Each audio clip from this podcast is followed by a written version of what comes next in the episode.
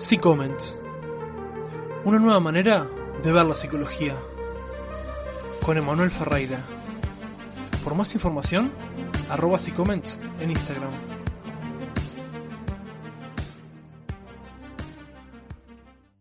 Hola, muy buenas, bienvenidos a C-Comments. Yo soy Emanuel Ferreira, estudiante de psicología, y en este programa vamos a estar hablando del post-pandemia.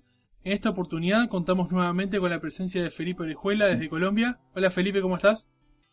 Hola Manuel, muy bien, gracias. Me alegra verte nuevamente por este espacio y contento de poder partir con cada uno de nuestros televidentes. sí, eh, lo que te iba a decir, eh, bueno, estuvimos hablando previamente ¿no? de todo esto. Eh, me contaste que estabas haciendo un trabajo sobre el post pandemia y más o menos analizando lo que va a ser el post pandemia a nivel cultural, a nivel social ya, o sea, también a nivel educativo, pero ya lo tocamos anteriormente en el otro podcast que hicimos.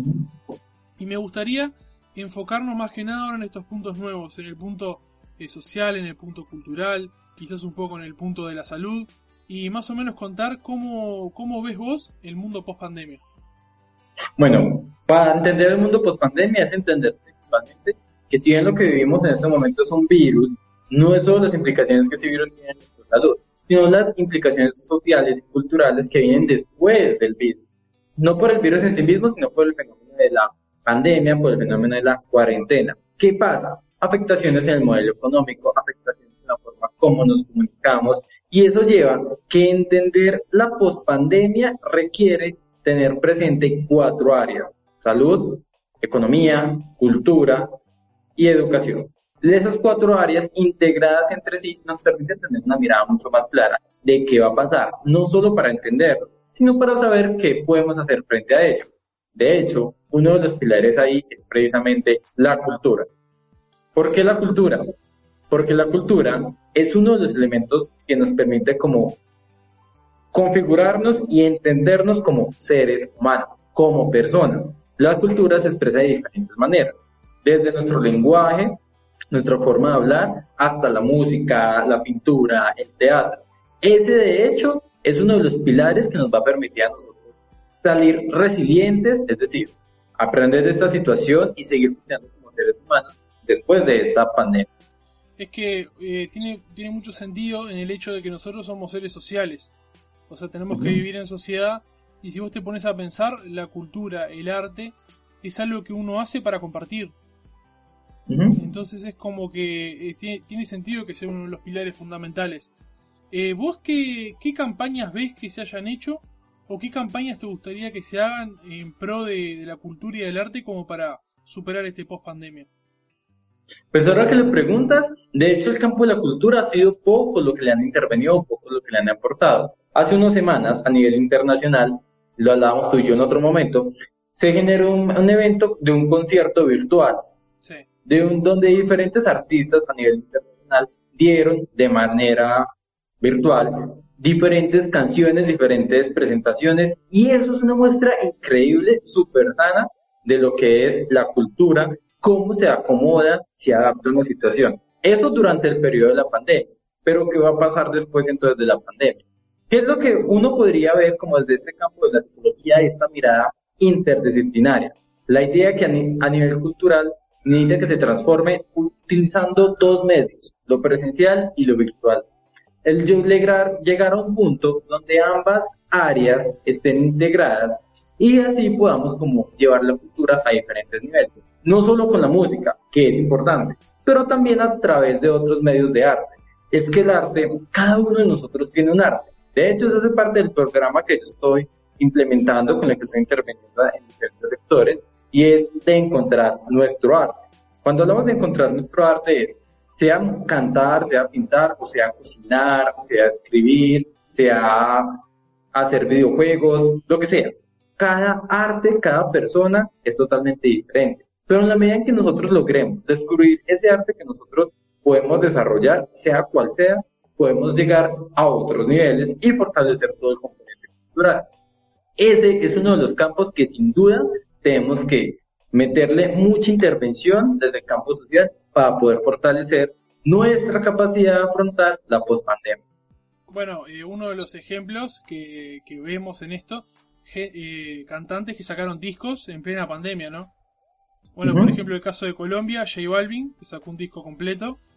Eh, después, eh, por ejemplo, colaboraciones. Camilo, que también es de Colombia, hizo una colaboración con Pablo Borán, que es de España. Después, eh, temas de referidos a la pandemia, Pablo Borán tiene uno. Después, David Bisbal con Aitana tiene otro, que habla de todo este tema. Salieron temas súper interesantes que en realidad lo que hacían era como que unir más a las personas y concientizar. Bueno, más que nada hicieron temas de España por todo el tema que hubo. Bueno, España fue uno de los grandes afectados junto a Italia.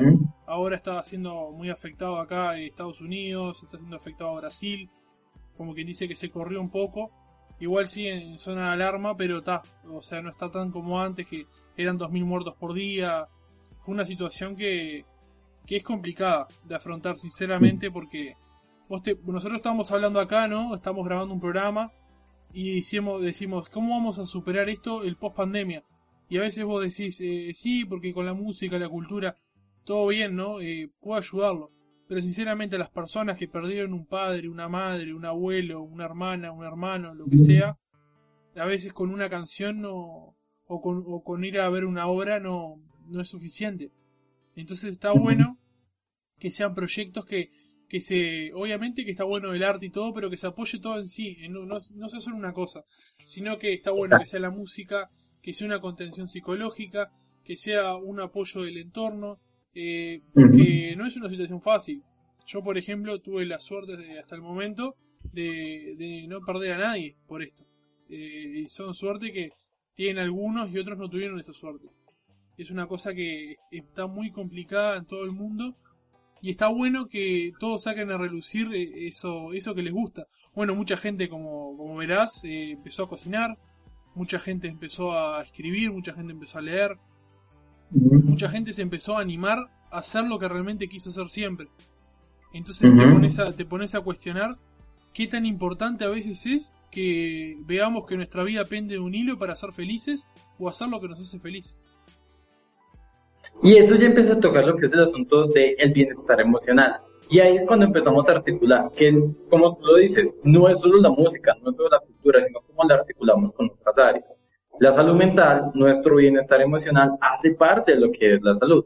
¿Cómo yo logro manejar el duelo por una persona que se fue? ¿Cómo logro yo aprender otras estrategias de afrontamiento para manejar situaciones estresantes? Pero a su vez, ¿cómo desde el sistema financiero logro generar planes que me permitan no solo manejar mis necesidades básicas, porque es un asunto, es muy difícil tener salud si no cumplo mis necesidades básicas. ¿Cuáles son mis necesidades básicas? Alimentación, seguridad, un techo. Si yo logro satisfacer eso, es mucho más fácil lograr satisfacer los otros elementos. Entonces es como eso. Como también incluso desde esa área financiera logremos tener como un plan que nos permita sobrellevar la situación. Porque cuando una persona muere en el sistema familiar, no es solo la pérdida afectiva, muchas veces también es la pérdida de un pilar económico y eso implica un desgaste económico en diferentes áreas. Entonces es precisamente desde esa mirada entender cómo cada uno de esos elementos se van entrelazando entre sí ir aprendiendo de esa situación. Hay un asunto muy clave, es permitirnos aprender de esa situación, permitirnos entender que las consecuencias que han venido con esto son duras, está bien, es emociones, somos humanos, las sentimos, está bien sentirlas, pero ¿qué vamos a hacer frente a ello? Podemos sentirlas y a partir de ello hacer algo. Eh, ¿Vos qué, qué visión tenés de cómo va a ser, como quien dice, el relacionamiento de las personas, cómo van a actuar luego de esta pandemia? ¿Vos crees que van a cambiar en algo? ¿Vos crees que van a seguir siendo la misma persona después de después ya de dos, tres meses que haya pasado esto y no haya peligro? ¿Crees que van a seguir siendo los mismos? ¿Crees que van a tener hacer un clic en sus mentes y van a, cambiar la manera de actuar? no en el hecho de que mucha gente lo toma como que el consumismo, el capitalismo o todo lo otro, sino en el hecho eh, más, más profundo, más personal, no en el hecho de cómo te relacionas con los otros, la importancia que tenés con los otros, porque mucha gente con todo esto eh, ha hablado mucho más, se ha relacionado mucho más con, amigos, con familia que antes en su vida habitual no lo hacía. Eh, descubrió como que ese placer y ese lugar en, hablar con, con, los seres queridos y disfrutar más de momentos antes que estar de complicado con mil cosas. ¿Y cómo, ¿Cómo sentís que van a hacer las personas luego? ¿Decís que van a cambiar algo o que van a volver a lo normal? El asunto de la comunicación y las relaciones interpersonales va a cambiar significativamente. ¿Qué pasa con eso? Está el asunto de que, como tú dices, hay una reflexión frente al significado de la vida, a lo que significa compartir con otra persona. Se ha generado un proceso de reflexión colectivo en donde en cualquier momento nos podemos morir. Por eso hay que apreciar el momento. Eso ha llevado a que la población se cambie de pensar mucho en el futuro a pensar en el aquí y en el ahora, disfrutar. Como un poquito de unas características un poco hedonistas, de disfrutar, de tener placer, porque no sabemos qué va a pasar más adelante. Yo creo que lo que viene después de la pospandemia es precisamente un sistema de creencias que diga, hay que disfrutar, vivir el aquí, el ahora, el presente, a lo máximo. Que eso si bien tiene unos aspectos favorables porque implica relaciones más intensas, implica aprovechar otros detalles o características del mundo, también puede llevar unas consecuencias como sí. derrochar económicamente, por ejemplo, nunca, nunca, como quien dice, nunca, nunca plantarte en la vida por, por la incertidumbre de que no sabes qué puede pasar. Bueno, eso, eso pasa mucho ahora con la generación ahora millennial, que podés ver que se venden mucho menos casas que lo que se vendía antes.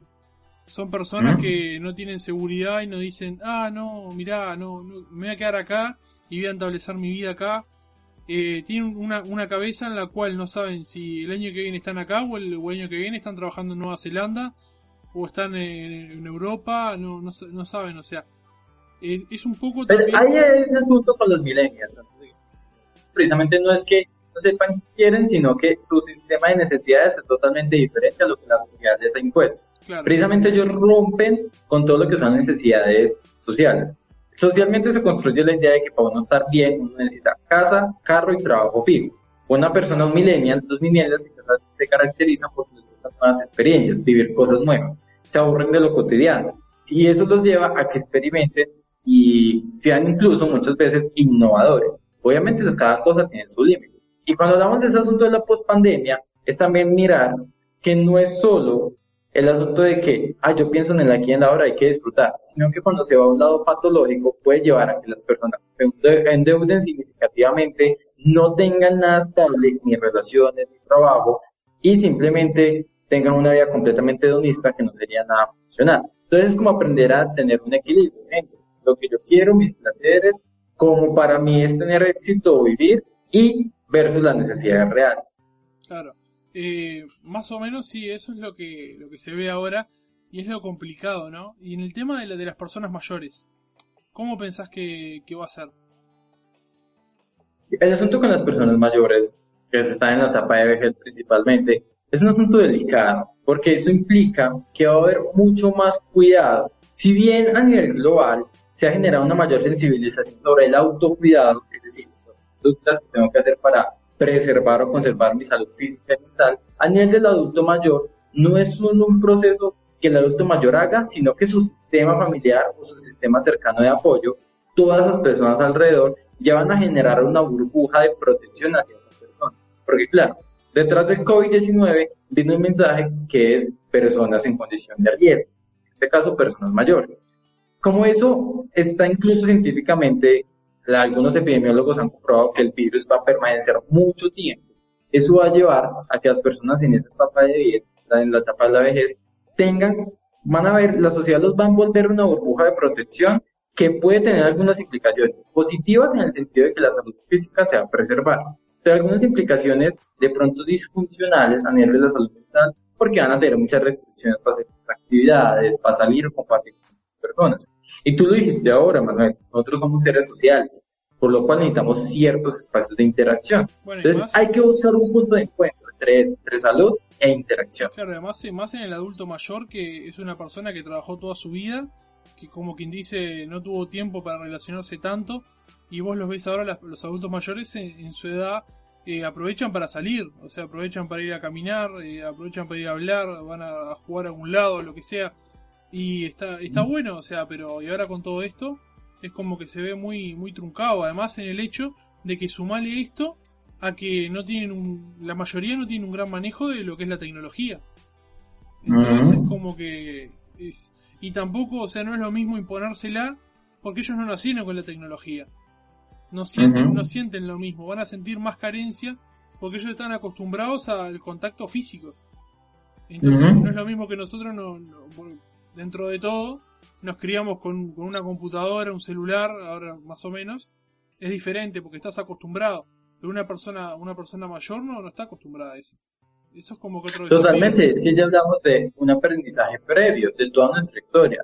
Las generaciones que hoy en día son niños, adolescentes, jóvenes, adultos, sí sí han estado familiarizados directa o indirectamente con la virtualidad. Entonces va a serles más fácil adaptarse a un entorno virtual, pero como tú dices, una persona que está en la etapa de la vejez, que la virtualidad vino a entrar en su vida solo en la etapa final de su vida, va a ser mucho más difícil que se acomoden a ella.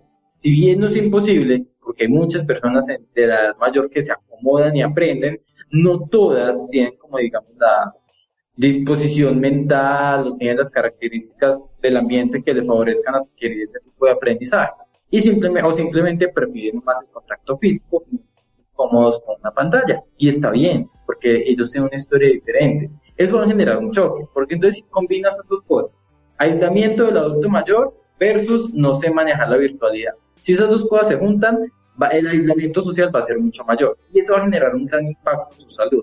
Tengamos presente que la medida que mi salud mental va decreciendo, mi salud física también puede decrecer. Y más con un adulto mayor que normalmente tiene una enfermedad crónica, como diabetes, hipertensión, hipertiroidismo, entre muchos más. Sí, no, es lo, es lo complicado de como que se junten esos dos factores que son muy comunes. Tampoco es que son factores que son difíciles de que aparezcan. Y es, es, difícil de, imaginarse, ¿no? De la situación esa y cómo, cómo la podrían sobrellevar. Después está el hecho también el otro extremo, los niños. Que, o sea, los niños también precisan de salir, jugar, relacionarse, o sea, es, es complicadísimo. O sea, esta situación la verdad que como afectó y tomó por sorpresa a todo el mundo. Bueno, al principio en todos lados, en América Latina, todos burlándose, ah, el coronavirus, coronavirus, coronavirus, y no creíamos que iba a llegar acá. No, eso, es lo que pensábamos. O sea, nosotros en, enero, febrero estábamos riéndonos y, y diciendo, ah, no va a llegar acá, no va a llegar acá, y en dos segundos ya aparecieron los primeros casos, empezó los aislamientos. Hay países que están dentro de América más perjudicados que otros, pero es una cosa que yo para mí que tendría que ser un plan eh, en conjunto. No, no, no sé cómo, cómo decirte, pero tiene que ser algo más, más general a nivel global o a nivel regional, ¿no? Tipo en, América, podría decir de América Latina, porque vos te pones a pensar y hay que ayudarse entre todos, ¿no? Un poco, porque no, si no, no, no se va a poder salir de la manera correcta, porque hay países que están, mismo dentro de América Latina, más perjudicados por ciertas cosas o factores que han tenido o decisiones que han tomado pero vos te pones a pensar y somos, somos todos personas. Por más que tengan una bandera arriba, somos todos personas y estamos eh, luchando por lo mismo. Y es que precisamente ahí, es entender el enfoque comunitario, de que uno a uno es una cosa, pero cuando hacemos intervenciones a nivel general, a nivel social, comunitario, el impacto es mucho mayor. Y es entender que precisamente todos los seres humanos hacemos parte de un engranaje grande. Si uno mira un reloj, por hacer una analogía, un reloj tiene muchas piezas, unas grandes y otras pequeñas. Si le falta una, así sea la más pequeña, el reloj deja de funcionar, porque todo es un conjunto. ¿Listo? Lo mismo hacemos nosotros como sociedad. El hecho de que nosotros podamos aprender de eso y podamos sobrellevar la situación implica que todos aprendamos a funcionar como un engranaje. ¿Listo? Donde cada movimiento de cada sector influye de manera positiva o negativa en todo el sistema, dependiendo de cómo se haya movido el grande. Entonces es importante que nosotros precisamente generemos conciencia dentro de todo ese proceso a nivel individual y colectivo de cómo es ese funcionamiento a nivel de todo el engranaje y a partir de esa perspectiva poder entender que todos hacemos parte de un todo y que si trabajamos como un todo podemos alcanzar grandes cambios. ¿Se están haciendo planes eh, entre, entre países para colaborar y eso? ¿Entre países? ¿O dentro del país? No, entre, entre países. Unirse a algunos países como para, por ejemplo, los más afectados, ayudar en algunos términos a los más afectados o algo de eso. He escuchado, según lo que he leído, en la Unión Europea, precisamente por las características de ellos, se han generado como convenios de colaboración entre ellos. No obstante, a nivel de Latinoamérica, siendo honesto, no tengo conocimiento de ello. Porque hasta donde he leído, cada país precisamente cerró sus fronteras, cerró todo, claro, para evitar una propagación mayor del virus y cada uno está como defendiéndose, por así decirlo, con sus propios recursos, evitando el contacto con otras áreas. Sí, no, es que te pones a pensar este, este, tema, o sea, afecta mucho más por el hecho que vos decís el cierre de fronteras y todo. Bueno, con el tema que, que pasó con Venezuela. Bueno, eh, Brasil fue uno, uno de los principales que, que se abrió mucho a la ayuda de los venezolanos que estaban saliendo del país y abrió la frontera y les dio alojamiento. Eh, después eh, en el tema que también hicieron en, Colombia, en la frontera hicieron el Live Aid para, para la gente en favor de Venezuela, con muchos artistas, como decís vos, la cultura, apoyando a, los movimientos sociales. Y la verdad que es que te pones a pensar y decís, hay tantas ideas para hacer, pero esto nos tomó tan por sorpresa y dejó la tecnología tan, tan obsoleta que, que no sabes por dónde arrancar es que al principio de tanto que tenés, te das cuenta que no tenés nada. Eso es como una, como una reflexión que me, que, me, que me quedó. Porque de tantas cosas que tenemos, al final no tenemos nada, porque no tenemos ni sentarnos en la esquina hablar con unos amigos, tomar un mate, tomar una coca, un refresco, una cerveza, lo que sea. No tenés eh, eso de salir a bailar y divertirte un rato. No tenés eh, ir a saludar a tu familia es una situación que, a veces te pone a repensar qué es tener, ¿no? ¿Qué es lo que es tener algo? Pero bueno, ahí precisamente el concepto se transforma, porque uno puede que sí lo tenga, pero lo tenga de una manera diferente. Pero las situaciones se transforman. Por ejemplo, aquí en Colombia hay un colectivo empresarial que trabaja con la comunidad LGBT y ese colectivo, en asociación con otras eh, empresas o fundaciones LGBT, han generado una marcha del Pride, una marcha del orgullo gay virtual. Y es precisamente que se sigue manejando, pero se transforma a otro medio. Incluso a nivel social, uno puede ver ya, digamos, con sus grupos de amigos, todo el mundo. Muchas veces se hacen reuniones por Skype o por WhatsApp o por Facebook, por diferentes áreas. Queda que entonces vamos a reunirnos mañana, eh, tome, compremos cerveza. Entonces cada uno se compra cerveza lado y se reúnen y toman cerveza mientras charlan. Sí, pasa, eh, que, en realidad... no es lo mismo, no es, lo mismo eso de, de estar, compartir eh, una bobada, igual te pones a jugar a las cartas y, y tomar algo, comer algo, o sea, es que le, le falta ese, ese toque de, de, humanismo, ese toque de humanidad. Ese toque del calor humano, no lo niego. No digo que sea mejor o peor, simplemente que se transformó, y es diferente. Sigue presentándose la, la interacción, pero es diferente. Ahora, como nosotros estamos socialmente y cerebralmente, nosotros requerimos ese contacto humano, por eso se genera esa necesidad. De listo, estoy supliendo esa necesidad temporalmente, pero necesito que en algún momento llegue a manejarlo presencialmente. Y eso se empieza a manejar poco a poco. ¿Listo? Eso, digamos, dentro de, las, de los espacios que va dando la pandemia, poco a poco se va a ir generando un contacto. Digamos, aquí en Colombia no se permiten fiestas ni nada por el estilo, pero en ciertas áreas uno puede ir a hacer una visita o que vengan a hacer una visita, pues una o dos personas, algo así, corta, con todos los implementos de seguridad, pero algunas personas lo hacen, dependiendo pues del sector donde se encuentren. Es como, según las, medidas que vayan soltando el gobierno, el gobierno ya dice como, bueno, eso se puede ir haciendo, se puede ir interactuando un poco más. Y es el asunto de que nosotros no vamos a caer por completo en la virtualidad. Pero algo sí es cierto. Después de esto, el mundo sí se da cuenta que la virtualidad funciona y nos puede salvar de muchas. Y que incluso muchos trabajos, en la mayoría del tiempo, se pueden hacer virtuales. Entonces vamos a llegar a un punto en que la virtualidad y la presencialidad se convierten simultáneamente. Porque incluso el asunto de la virtualidad ahorra tiempos, ahorra desplazamientos, ahorra gastos. Entonces son como muchos beneficios.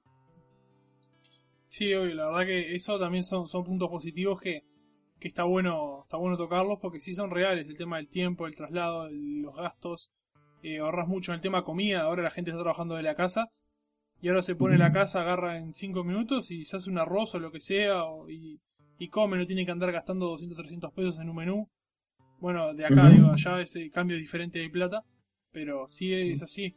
Bueno, como para ir cerrando, ¿te gustaría tipo decir alguna, alguna idea o algún pensamiento que consideres importante como para decir? Bueno, sí, la verdad es que hay esperanza hay formas, lo podemos manejar. No nos enfrasquemos mucho en lo que pasa. Las emociones bien y está bien sentirlas, pero también como que vamos a hacer con ellas.